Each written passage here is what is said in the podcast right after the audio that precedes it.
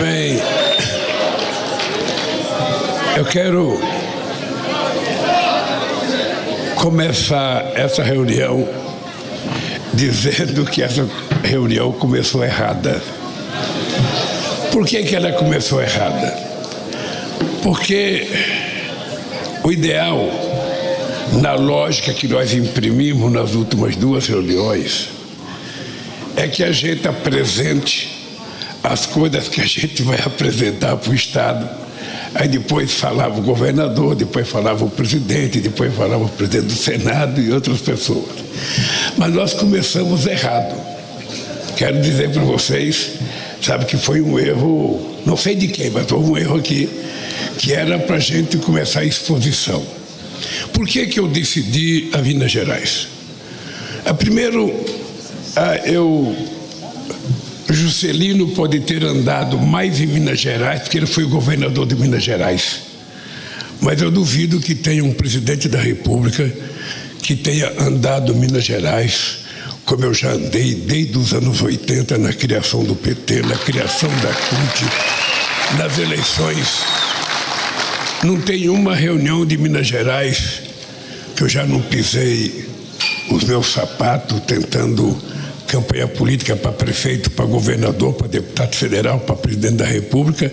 Essa é a vantagem, a desvantagem de ter perdido muita eleição, porque eu tive que visitar muita gente.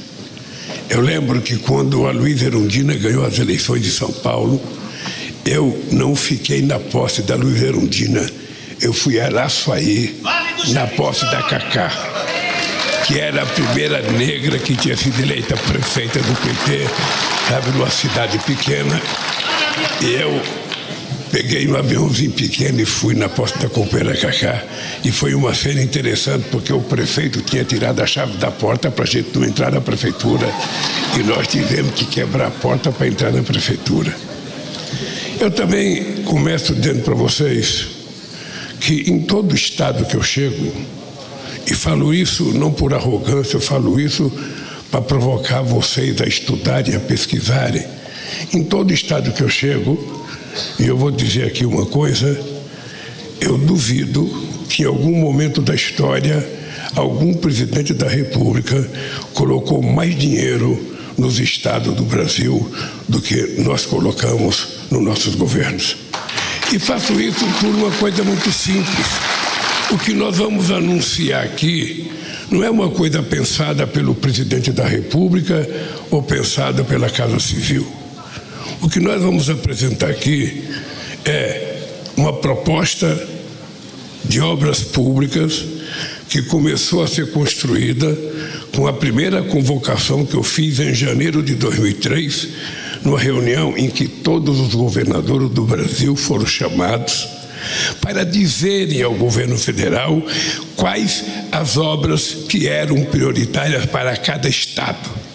E os 27 governadores compareceram, e os 27 governadores, depois de algum tempo, apresentaram ao governo federal aquilo que era considerada a obra mais importante para os estados.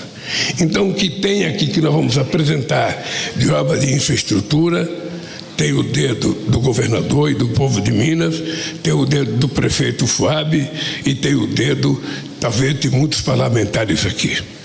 E por que, que nós resolvemos fazer isso? Porque no Brasil nós não temos o hábito de ter continuidade nas obras de um governo para o outro. O problema no Brasil é que todo governante que entra, ele quer fazer a sua marca. E se tiver uma obra importante feita por um outro governo, ele para, sem nenhum pudor. Ele para e vai fazer a dele, porque ele quer a marca dele. A marca dele não é a melhoria da qualidade da vida do povo do Estado, mas é o seu viaduto, é a sua ponte, é a sua estrada. Quando é uma bobagem, porque a gente mede a qualidade das obras de um Estado pelo conjunto da obra que a gente faz. E é por isso que eu estou aqui muito à vontade para dizer o que a gente vai anunciar não é um pensamento do governo federal, é o resultado do compartilhamento de uma política pública civilizatória que nós resolvemos adotar no país, porque o papel do presidente da República não é ficar preocupado a que partido pertence o governador, mas é ficar preocupado com o povo do Estado que elegeu o seu governador. Essa é a primeira coisa para ficar muito claro. Eu já tive com muitos governadores de Minas Gerais, muitos governadores, sabe? E o último foi o companheiro Aécio, que governou esse estado oito anos do PSDB, depois do Pimentel. E a gente não faz diferença de tratamento nem para governador nem para prefeito. Ah, todas as políticas de saúde que nós vamos apresentar, todas as políticas de educação que nós vamos apresentar, todos os programas que nós vamos apresentar aqui foram compartilhados, ou com o governo ou com prefeitos porque o que nós queremos é que as obras sejam resultados do compartilhamento das necessidades das cidades e não uma invenção do presidente da República. Quando a gente age assim, a gente não governa. Sabe por quê? Porque cada ministro quer fazer a sua obra. Cada ministro quer ter a sua fotografia, cada ministro quer inventar uma política pública e no conjunto não acontece nada, acontece um pequeno de poucas coisas. Se eu perguntasse para vocês aqui, para a imprensa, me lembre uma obra de infraestrutura que o governo passado fez aqui no estado de Minas Gerais. Certamente vocês, certamente vocês não teriam essa obra, porque ela não existiu. Ela não existiu. Bem, dito isso, eu vou pedir para o companheiro Rui Costa ser o coordenador dessa mesa aqui. O Rui Costa vai falar um pouco do PAC e vai chamar os ministros para explicar em cada área o que vai acontecer. Vocês sabem que nós, ao tomarmos posse, a gente encontrou um país até sem orçamento da União. E o presidente Pacheco disse uma coisa verdadeira uma coisa verdadeira. A Câmara e o Senado tiveram a grandeza de aprovar uma PEC da transição, é uma coisa sui generis no mundo. Nunca um presidente começou a governar sem tomar posse, pois nós começamos a governar dois meses antes de tomar posse, porque nós tivemos que fazer o orçamento, um orçamento inclusive para pagar as dívidas do ex-presidente um orçamento para cumprir os compromissos que ele tinha assumido e que não tinha pago. E depois nós fomos reconstruir o país. Foram 187 mil obras paralisadas, inclusive delas, a maioria casas populares que estavam já contratadas e que agora a gente está tentando que fazer novos contratos para retomar essas casas.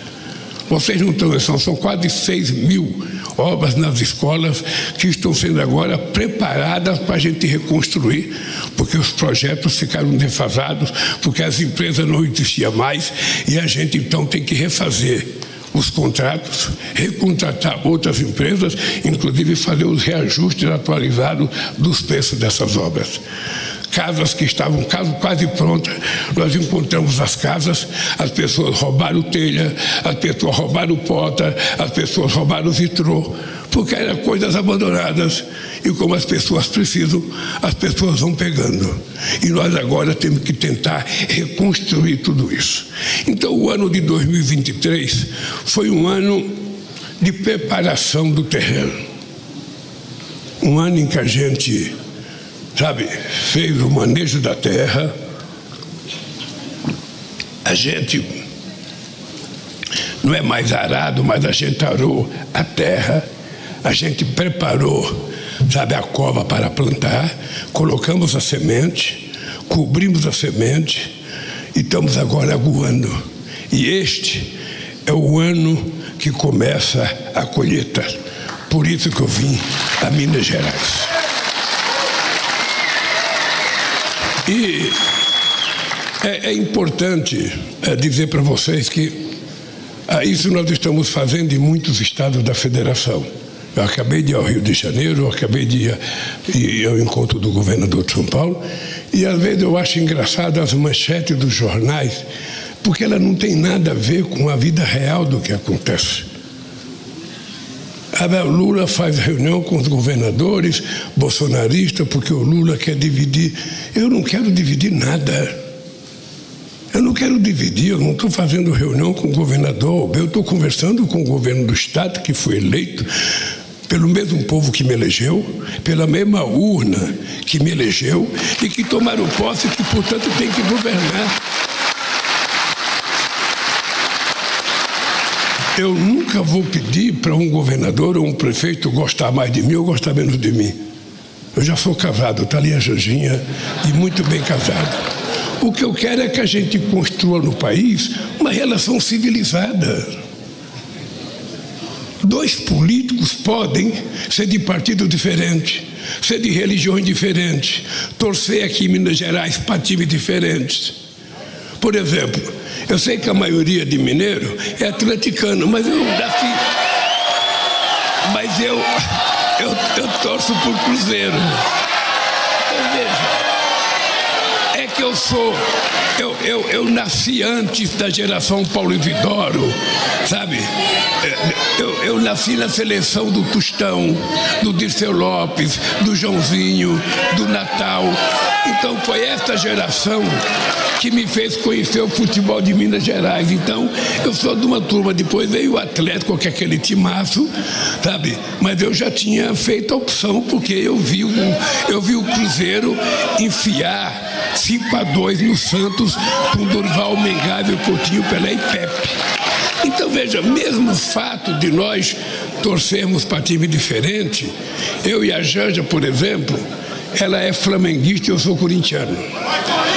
Então você veja o sofrimento que eu estou com o meu Corinthians quase no limbo e ela com o Flamengo dela cheio de coisa, até contratou o Tite. A minha sorte é que o Gabigol perde mais gol do que marca. Então eu estou tô, tô aí tranquilo. Mas eu estou dizendo isso porque eu já convivi com muita gente.